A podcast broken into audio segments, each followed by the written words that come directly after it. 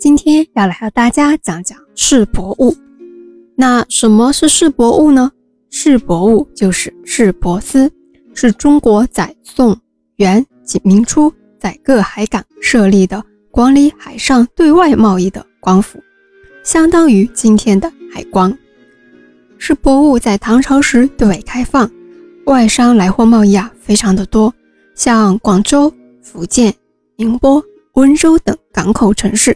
就成了重要的通商口岸，于是国家就因此设立了市博物，在宋朝时达到鼎盛，随后在明末逐渐萎缩。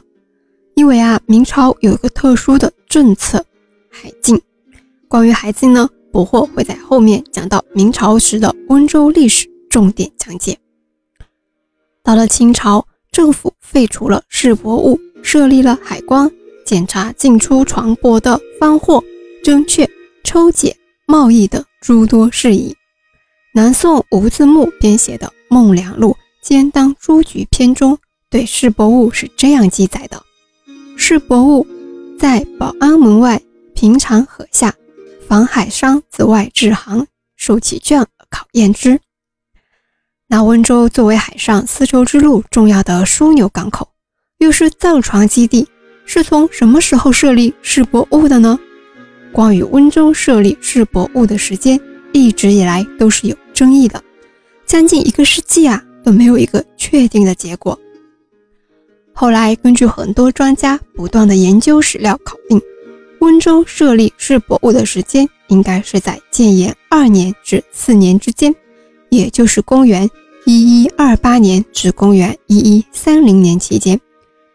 那我们知道，一个城市要设立世博物，说明这个城市的贸易是非常频繁的，那自然海上的航线就非常多啦。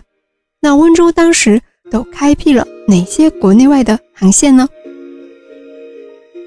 唐会昌三年，也就是公元八四三年，温州就已经开通了日本的直达航线，对外贸易和交通更加频繁和方便。到了五代的时候。钱镠在浙江这块地方建立起了吴越国，定都杭州，温州啊就成了吴越国主要的港口之一，还开设了博弈务。博弈务就是宋代设置的官营贸易机构，用绢帛、瓷器、漆器等以物易物，所以呢叫博弈。用金银与外商交易的叫做博买，可见当时温州海上贸易的。繁华程度。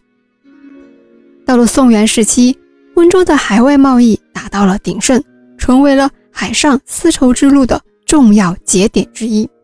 北宋哲宗年间，温州造船居全国各船厂之首。